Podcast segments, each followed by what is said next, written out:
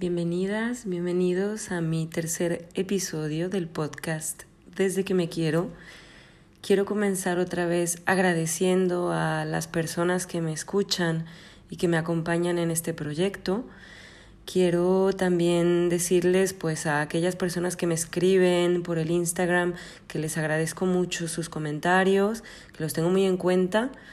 Y, bueno, invitarte si, si aún no has eh, escuchado los demás episodios, pues a que conozcas el contenido y si deseas compartir tus impresiones conmigo, yo estoy en, en el Instagram desde que me quiero, intento contestar a todos los mensajes, así que bueno, sin más, quiero comenzar con el tema de hoy, que, mm, que sinceramente me ha tomado mucho tiempo eh, estructurar de hecho, al final he decidido no darle estructura y simplemente contestar a una pregunta em, que me surge todo el tiempo cada vez que intento eh, buscar la manera de organizar mis ideas en cuanto a este tema, que es un tema muy complejo para mí, que son las emociones.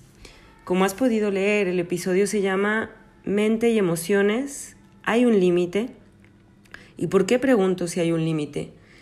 Pues mira, te voy, a, te voy a compartir un poco lo que, me, lo que me ha sucedido a lo largo de mi vida y lo que me, me sigue sucediendo, aunque ya en menor medida, puesto que, em, como sabes, desde hace unos meses estoy con diferentes técnicas para, para mejorar, para descodificar un poco mi mente y buscar nuevas maneras de funcionar simplemente para ser feliz, simplemente para, para soltar lo pasado y, volver a, al presente y ser capaz de apreciar de una manera mucho más positiva el, el futuro.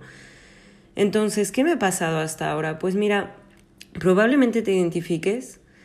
Siempre me ha costado mucho trabajo, o probablemente no, ¿eh? hay gente que no le sucede esto, también soy consciente de que la personalidad, eh, pues cada uno tenemos nuestra manera de ser y hay personas más viscerales y personas menos viscerales, personas que son más eh, guiadas por la mente, por el pensamiento lógico que por las emociones. Pero en mi caso siempre he sido una persona extremadamente pasional, extremadamente emocional, muy emotiva, aunque algunas personas que me conozcan no lo supieran o no lo vieran del todo, Em, ahora me doy cuenta de que la gran mayoría de mis decisiones en toda mi vida han sido eh, siguiendo o mi instinto o mis emociones. Sinceramente, mucho mejor me sale seguir el instinto que seguir las emociones, porque al, al seguir las emociones lo que seguimos son los impulsos, ¿no?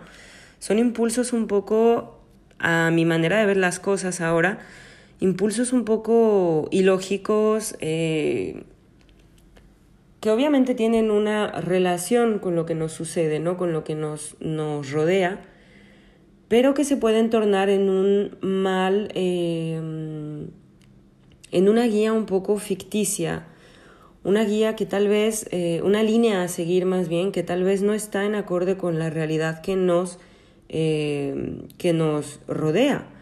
Porque cuando hablamos de emoción, hablamos de un mundo interno tan potente, hablamos de algo que realmente la única persona que es consciente, que está sintiendo esas emociones o esos sentimientos, pues es uno mismo, ¿no? Eres tú. Los demás no saben lo que tú sientes, los demás no pueden ver ese lado.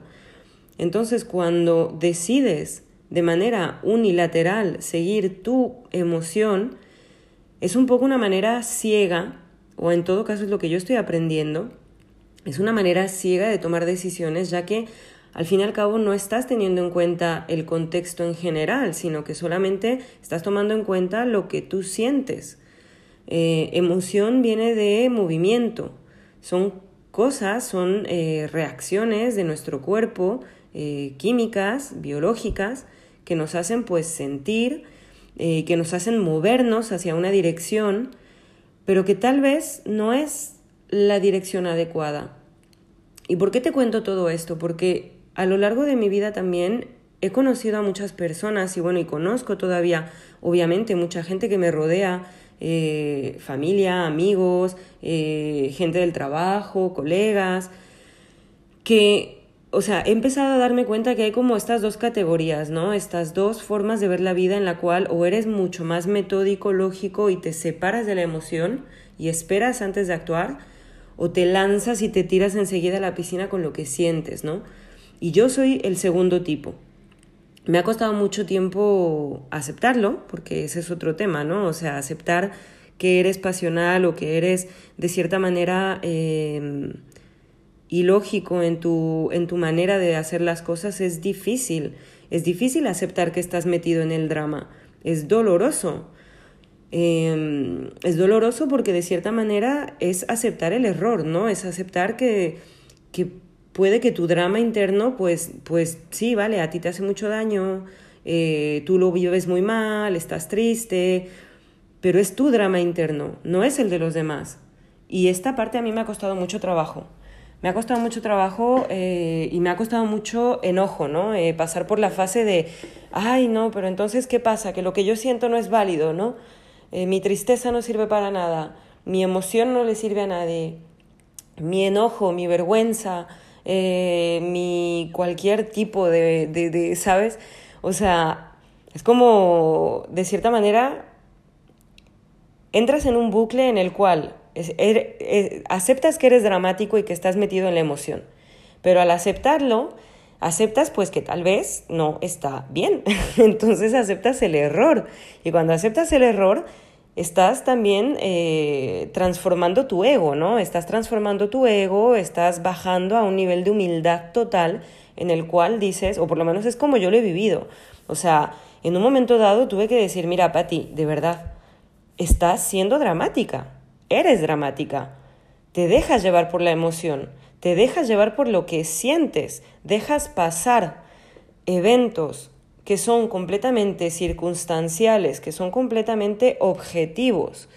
Em, los dejas pasar tu piel, los dejas hacerte sentir y ese sentimiento es el que sale y te guía y te lleva a decidir.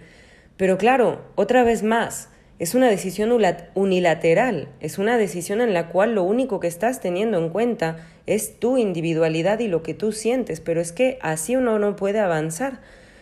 Así es muy complicado em, encontrar respuestas más lógicas, respuestas más eh, mentales en el sentido mm, en el sentido del pensamiento fuera de lo emocional, ¿no? O sea, del pensamiento analítico, del pensamiento estratégico, de decir, bueno, me está pasando esto, no sé, voy a poner un ejemplo, ¿no? Un ejemplo, eh, estoy llegando tarde al trabajo, le avisé a mi jefe esta mañana que iba a llegar tarde por cualquier razón, eh, estoy llegando tarde al trabajo y me siento culpable. Entonces, la emoción que yo tengo ya, o sea, es de, es de culpabilidad, tristeza, enojo conmigo misma, porque voy a llegar tarde y ya lo sé y ya lo avisé, pero aún así me siento culpable. Y llego a mi trabajo y mi jefe, evidentemente, está molesto conmigo, me mira directo a los ojos y me dice, Pati, no puede ser, no puedes llegar tarde. Entonces, desde la emoción que hago, pues salto, ¿no? Enseguida. Ay, no, pero ¿cómo me puedes decir esto si te he avisado? O sea, no me puedes reprochar si yo te he avisado y si yo te he dicho que estoy llegando tarde. Con esas palabras ya, o sea, estoy siendo eh, un poquito prepotente, ¿no? De no aceptar la crítica, que además yo sé que es normal, es lógico que se enoje, yo no puedo llegar tarde al trabajo. Entonces, salto, me defiendo desde la emoción de culpabilidad que yo ya tengo encima. Entonces, ese tipo de, situaciones, yo de verdad, o sea, toda mi santa vida fue mm, defenderme, ¿no? Eh, culpabilidad, sentimiento de tristeza, enojo, defensa toda mi vida. O sea, y yo sé que quien me esté escuchando y me conozca, por ejemplo, mi madre, sabe que es así, ¿no? Y, y, ahora ya no lo veo igual. Ahora ya estoy aprendiendo a decir, bueno, separa lo separable, ¿no? O sea, divide las categorías de las cosas. Voy a llegar tarde a mi trabajo o a la reunión donde me convocaron o lo que sea. Muy bien. Aviso a mi jefe, pero no aviso eh, nada más en plan, mira, voy a llegar tarde, lo lamento mucho, ok. Si yo llego a esa reunión, si llego al trabajo y mi jefe sigue enojado y viene y me dice, oye, te pasaste, pues lo acepto y pido perdón otra vez y agacho la cabeza otra vez, porque lógicamente yo no debo em, mezclar esos sentimientos que yo tengo con lo que está pasando de manera, eh, de manera lógica y de manera em, objetiva, ¿no? De manera objetiva estoy afectando a que la reunión en la que me convocaron empiece cinco minutos más tarde porque mi presencia es obligatoria y yo no estoy todavía ahí. Entonces, evidentemente, debo una disculpa. No tengo que defenderme, no tengo que eh, cargar a los demás con mi emoción. Y esto es un ejemplo súper pequeño, pero son eh, realmente episodios que yo he ido eh, analizando de mi vida, de mi adolescencia, de mi infancia, incluso de mi vida adulta, en la cual he dejado completamente a la emoción tomar el lugar y, guiarme, ¿no? Y esto da a veces mm, una imagen pues de, persona visceral que no es capaz de medir em, lo objetivo, lo real. O por lo menos es lo que a mí me ha pasado, ¿no? O sea, siempre me han dicho, por ejemplo, en el trabajo, siempre me han dicho, eres excelente en tu trabajo, eh, pero eres muy pasional, eres demasiado emotiva, eres visceral y se nota. Y en el trabajo es un, es un problema, o sea, no significa no siento nada, soy súper fría, a nadie le muestro si estoy feliz o si estoy triste, no, no significa eso, pero significa no ser dramático. Eh, y realmente creo que me estoy eh, dirigiendo a una parte de la población que, que, que se identifica y probablemente haya otra parte que me está escuchando y que diga, Oye, pues es que yo no soy así, Pati, al revés, a mí la gente así me cae mal. A mí me chocan los dramáticos, me caen mal que sean víctimas dramáticos, eh, que nos intenten a todos llevar al, al terreno de, de, la emoción, del sentimentalismo, pues porque es lo que decía al principio, ¿no? Identifico perfectamente que hay diferentes tipos de personalidad y a algunas personas se les da mucho mejor el pensamiento objetivo y lógico que a otras, que nos guía más bien la emoción. Entonces, no sé tú cómo seas, no sé en qué lado te identificas más. Em, igual me gustaría que me lo compartieras por desde que me quiero, eh, por el Instagram, porque es verdad que me, me gusta mucho saber de los demás, me gusta comparar un poco historias, ver la realidad de los demás. Creo que es una manera mm, muy interesante de, de analizarse a sí mismo, de conocerse a sí mismo también viendo un poco cómo, cómo actúan los demás, ¿no? Y aprendiendo de los demás, aprendiendo que a veces lo que tú haces pues no es la mejor opción, ¿no? Y dejarse llevar por, lo, por los sentimientos, lo cual pues ya lo he dicho, ¿no? Ha sido siempre mi, mi falta grave, entre comillas.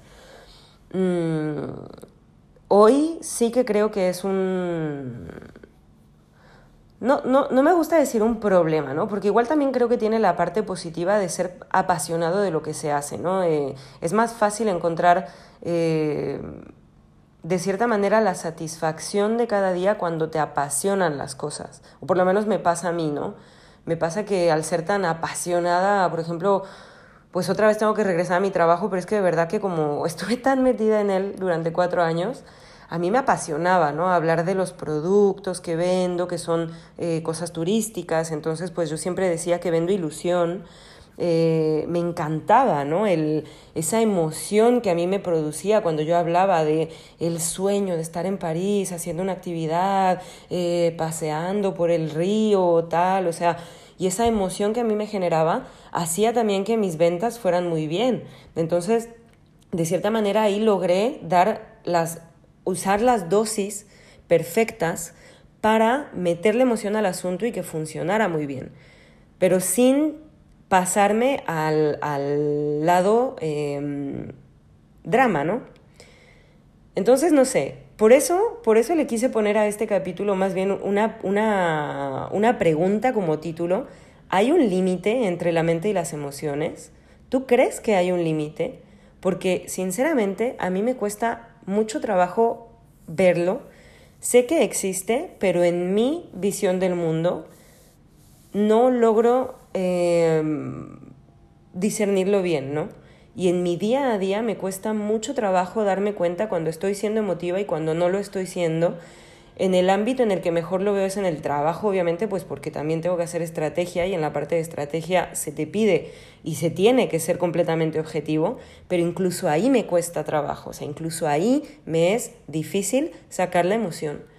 Entonces me da mucha curiosidad saber si es una cosa mía o si a todos nos pasa. No sé, esto, esta es más bien una llamada a la población a que me digan, ¿no? A que me cuenten un poco sus experiencias para entender mejor, em, pues, qué es lo que, lo que me sucede y lo que, lo que puedo comparar, ¿no? Eh, y lo que puedo aprender. Porque también ahora mismo, pues, como he dicho varias veces, estoy en un camino de autoconocimiento, de un poco reconstrucción de mis bases, conozco mis valores, conozco cuáles son mis motivaciones, pero quiero acomodar un poco las cosas, ¿no? Y quiero entender un poco mejor el mundo para entenderme a mí y para usar mejor, eh, no me gusta usar, no me gusta esa palabra, pero para, para saber poner las dosis de cada elemento eh, que tengo en mi mente y creo que también pues las personas que me escuchan tal vez para ellos o bueno para ti que me estás escuchando tal vez para ti también sea interesante escucharme o porque te identifiques o porque sea todo lo contrario y tal vez aprendas eh, si eres lo contrario, o sea, si eres una persona más bien lógica, más bien estratégica, más bien analítica, eh, bueno, te cuento una cosa muy graciosa y es que mi novio es muy así. en eso nos complementamos porque él es mucho más eh, de esa manera. De hecho, los franceses son mucho más así. O sea, yo, como lo sabes, vivo en París, vivo en Francia, llevo ocho años viviendo aquí. Y, aquí yo he aprendido mucho eh, por el tema de la diplomacia, que está tan instaurada en la cultura francesa. Hay que saber ser diplomático para poder vivir en esta sociedad. Em, y para el tema laboral es súper importante, bueno, pues esa diplomacia también lleva mucho al control de las emociones. Entonces, de manera eh, un poco inconsciente, sin saberlo, yo al moverme aquí y al entrar en esta sociedad que es tan diferente a, a los países latinos en los que he vivido, porque antes yo viví, pues nací y crecí en México, luego estuve en España 12 años y luego pues me vine aquí hace 8, ¿no? Eh, y siempre comparo estos tres países, ¿no? Evidentemente, para mí es súper difícil no encontrar un punto de... Mm, no, no, encontrar un punto de comparación, o sea, no, no logro... En mi visión del mundo, esa, otra vez no encuentro límites, ¿no? O sea, si a mí me dicen, ¿cómo es tu vida?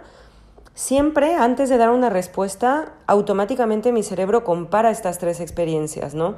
Compara todo lo que he vivido en estos tres lugares para poder dar una respuesta un poco coherente con lo que ahora soy, pero es difícil, es difícil porque pues en, temas como este, como el tema de las emociones, sí es verdad que Francia no tiene nada que ver con América Latina y nada que ver con España.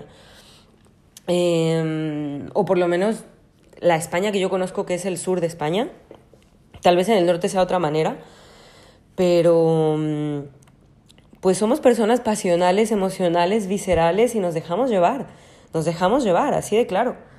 Entonces aquí yo he aprendido en estos ocho años a que la emoción no esté tan presente porque me perjudicaba. Me perjudicaba mucho al principio cuando empecé a trabajar en los primeros puestos de trabajo que tenía. Em, al dejarme llevar por el enojo, por la tristeza o por cualquier sentimiento, enseguida me decían, oye, no, estás en el trabajo, aquí no vale lo que estás, o sea, nada de lágrimas, nada de enojo, nada de no le hablo al compañero, o sea, estás en el trabajo, olvídate de esas cosas porque no, no hay lugar. Y, es muy curioso porque sin darme cuenta empecé un poco a, forjar esa parte más lógica, más eh, analítica, alejada de las emociones, pero eh, aún así, después de ocho años y después de cuatro años en un puesto ejecutivo, sigo sintiendo que me cuesta trabajo, o sea, sigo teniendo eh, mucha dificultad para ver el límite entre lo que siento y lo que hago de manera analítica. Eh, y por eso, bueno, por eso este, este episodio está muy centrado en mí, o sea, estoy contando mucho mi experiencia, porque realmente no es un tema en el cual me sienta en absoluto experta ni nada, o sea, además no, en ninguno de los temas. Yo, como lo sabes, mi intención es simplemente compartir mi visión del mundo, escuchar la tuya, eh, leer la tuya, eh, cuando, me, cuando me mandas cosas por Instagram, que yo sé, bueno, hay varias personas, ¿no? Que, que me escriben y se los agradezco mucho. Eh, bueno, y no solo por Instagram, ¿no? Amigos y gente que me conoce que me escriben por WhatsApp, que me dan sus impresiones de todo lo que digo. me gusta, me gusta mucho tener un feedback y, y bueno, y luego eso que, eso que me dices lo, lo guardo también para posteriores podcasts, así que nada, nada es en vano, esto lo estamos construyendo juntos. Por eso agradezco a quienes intervienen y a quien no, pues los invito a hacerlo si les dan ganas.